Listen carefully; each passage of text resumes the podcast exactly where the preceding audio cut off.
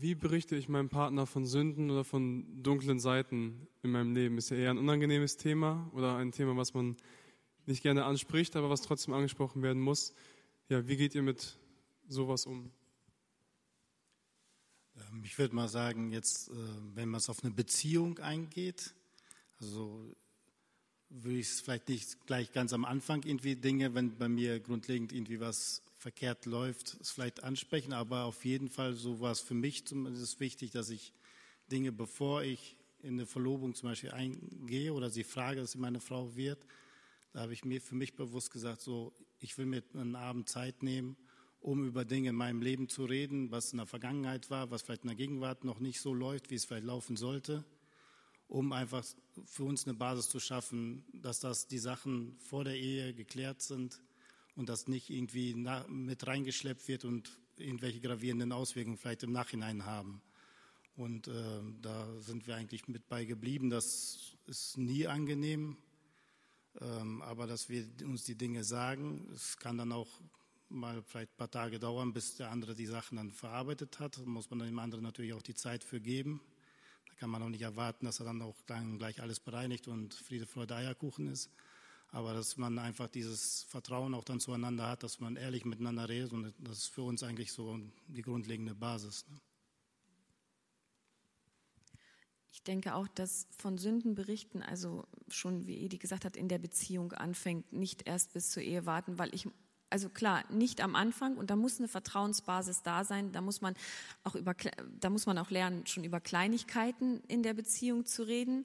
Ich empfehle, zusammen Bücher zu lesen, Sachbücher, weil die bestimmte Themen ansprechen und man sich dann es einem manchmal vielleicht einfacher fällt, wenn das Thema jetzt gerade angesprochen ist oder in der stillen Zeit gemeinsam bewusst stille Zeit zu machen, laut die Bibel gemeinsam zu lesen, weil dann Dinge angesprochen werden und ich und wir dann gucken können, okay, wie ist es bei uns? Wie stehst du gerade in dieser Situation? Wie läuft es bei dir da drinnen? Und ähm, dass man das dann lernt, auch wenn es schmerzhaft ist, miteinander auszutauschen. Und gerade wenn man den Gedanken hat, dass man mit dieser Person in eine Ehe reingeht, also dass man dann fair genug ist, erstmal selber zu gucken, traue ich mich, meine Sünden dieser Person zu sagen?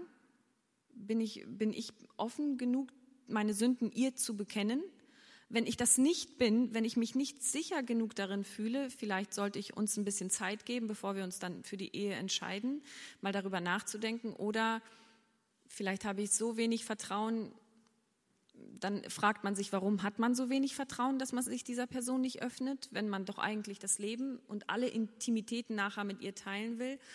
Und ähm, zum anderen denke ich aber auch, es ist eine Sache der Fairness, mich dem anderen vor der Ehe zu öffnen, weil ich muss ihm die Gelegenheit geben, ob er damit zurechtkommt mit meinem Leben, wie ich es vorher gelebt habe, weil meine Handlungen ja Konsequenzen haben. Und es muss fair genug sein, nachher nicht ähm, in die Ehe reinzugehen und sich lebenslänglich zu binden und dann äh, Überraschung, ich bin eigentlich ähm, drogenabhängig oder so, das ist ungerecht dem anderen gegenüber und das ist eigentlich, ähm, ja, du, also das ist, das ist nicht fair und das, das geht nicht.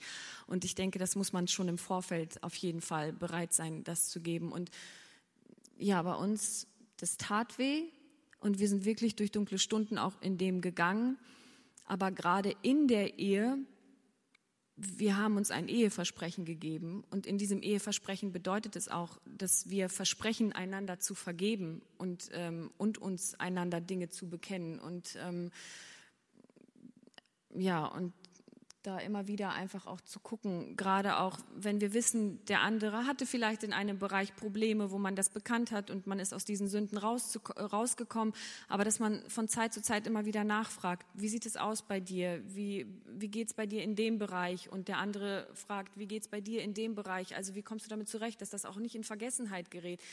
Und dass man das dann nicht als ähm, Kritik ansieht oder ähm, irgendwie, der will mich runtermachen, sondern wirklich auch so sensibel zu sein und das zu sagen, nein, äh, es ist von ihr wirklich eine Hilfe, dass sie mich nicht darin alleine lässt oder es ist von ihm eine Hilfe, er will mich nicht ärgern damit oder mich bloßstellen, sondern er will mich wirklich unterstützen in dieser Hinsicht. Also und, und ähm, ich glaube, ein wichtiger Punkt bei dem Sündenbekenntnis ist, dass derjenige, dem die Sünden bekannt werden, äh, bekannt gemacht werden, einfach diese ja, Barmherzigkeit von Gott erbeten in der Ehe immer, gerade mit diesem, dass wir von Gott erbeten, die Kraft in der Ehe, barmherzig meinem Ehepartner gegenüber zu sein in den Sünden und auch, ja, dass ich um die Barmherzigkeit dann bitte, wenn, wenn ich was falsch gemacht habe. Aber ich glaube, es ist wirklich grundlegend etwas sehr, sehr Wichtiges, einander die Sünden und dunklen Stunden zu bekennen.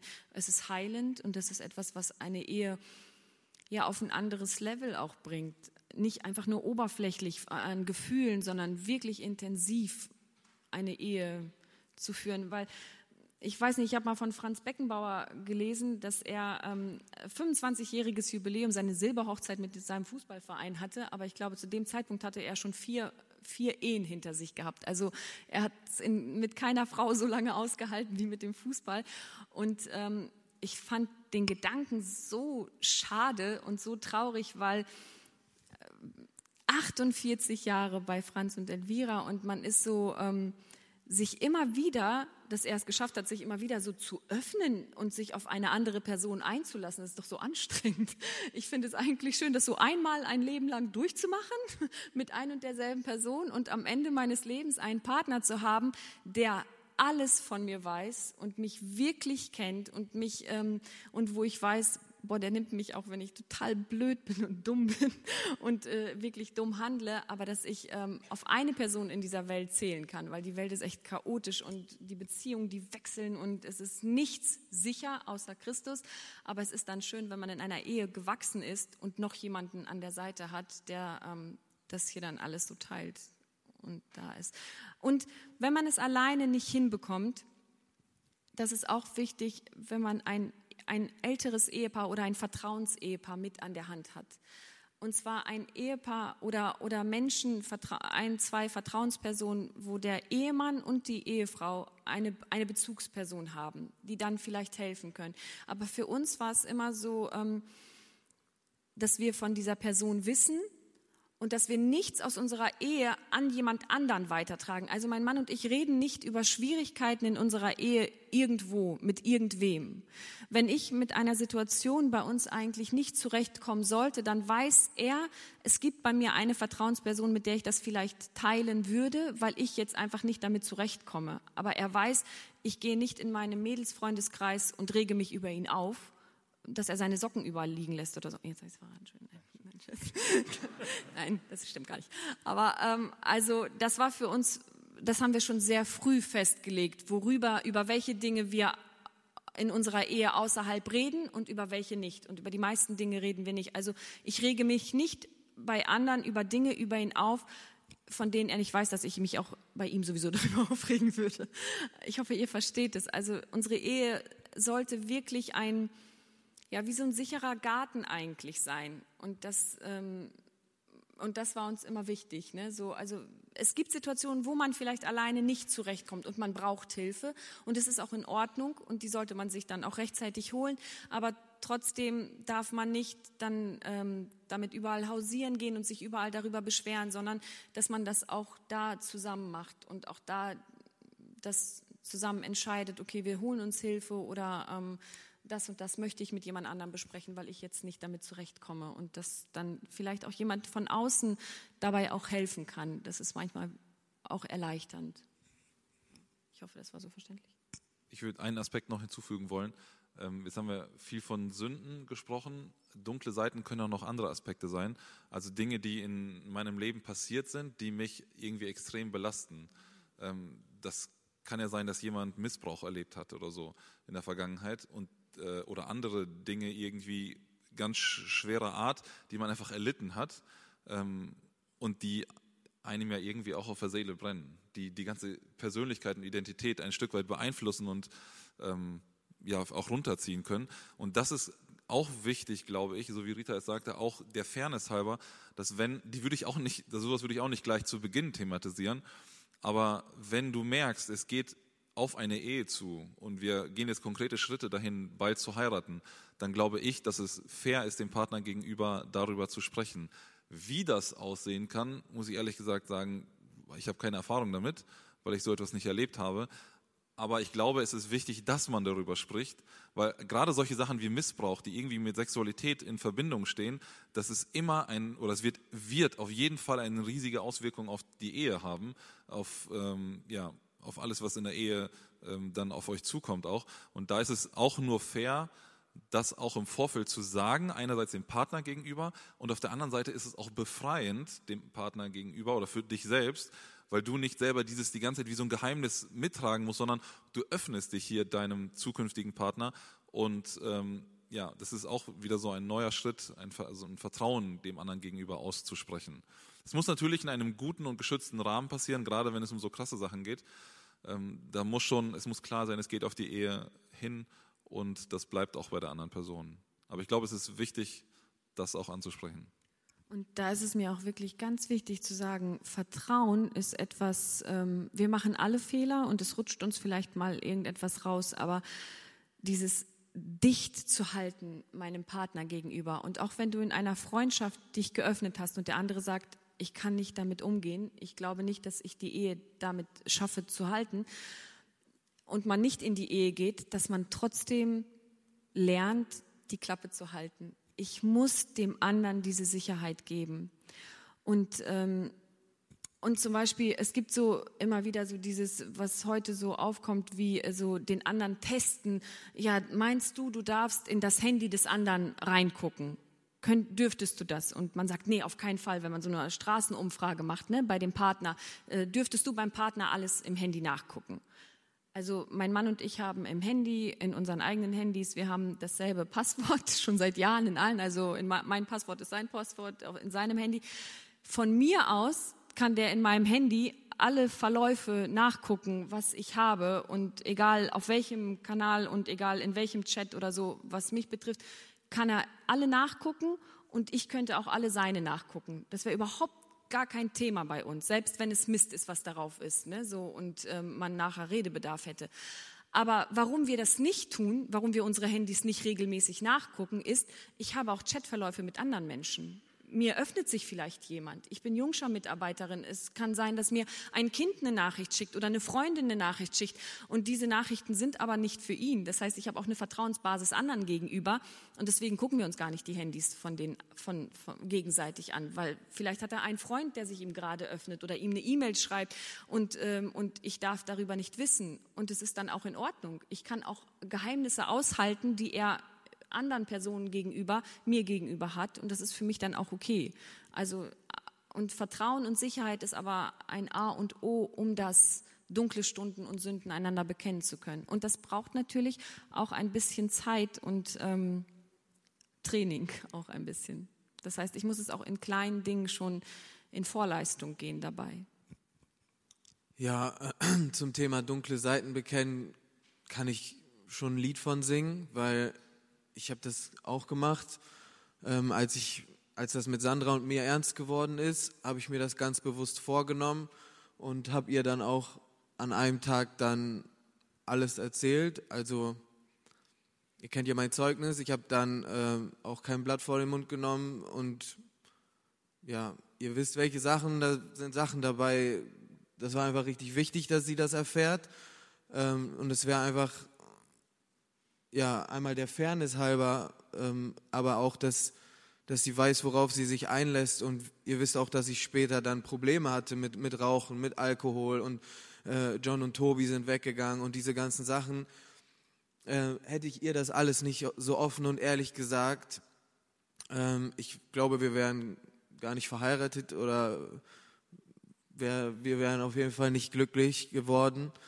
Und deswegen bin ich auch ein mittlerweile bin ich einfach ein Fan davon und ich glaube, dass nur so geht es, um einfach auch wieder im Bild von Gott und der Gemeinde zu sein. Wenn ich Gott gegenüber, ich kann ihm ja sowieso nichts äh, verbergen, aber sobald ich nicht offen und ehrlich mit ihm bin und nicht alles vor ihn hingebe und bedingungslos mich ihm öffne und mich auf ihn einlasse, solange werde ich nie eine erfüllte Beziehung mit Gott haben. Das ist einfach so, es ist kompromisslose Hingabe und genauso ist es auch in der Ehe. Und deswegen glaube ich, und wie oft sagen wir das, dass, dass wir so angefangen haben, offen und ehrlich über Sachen zu reden. Sandra war früher so ganz anders geprägt und für sie war es ganz schwer, ähm, solche Themen anzusprechen, sich zu öffnen, ähm, persönliche Sachen zu besprechen oder auch einfach nur äh, zu beten, weil das so eine intime Sache ist, ne, zu zweit.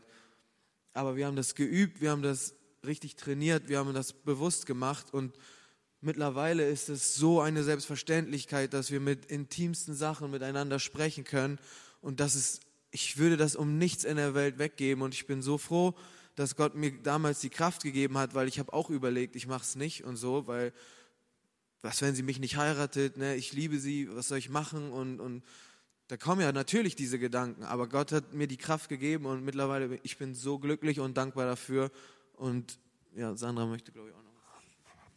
Ähm, ja, ich fand das ähm, ganz cool, was Victor und Maria uns gesagt haben. Die haben uns so ein bisschen begleitet in unserer Anfangsphase. Und Victor hat immer gesagt, äh, Frauen werden während einem Streit nicht nur hysterisch, sondern auch historisch und holen alte Sachen wieder raus.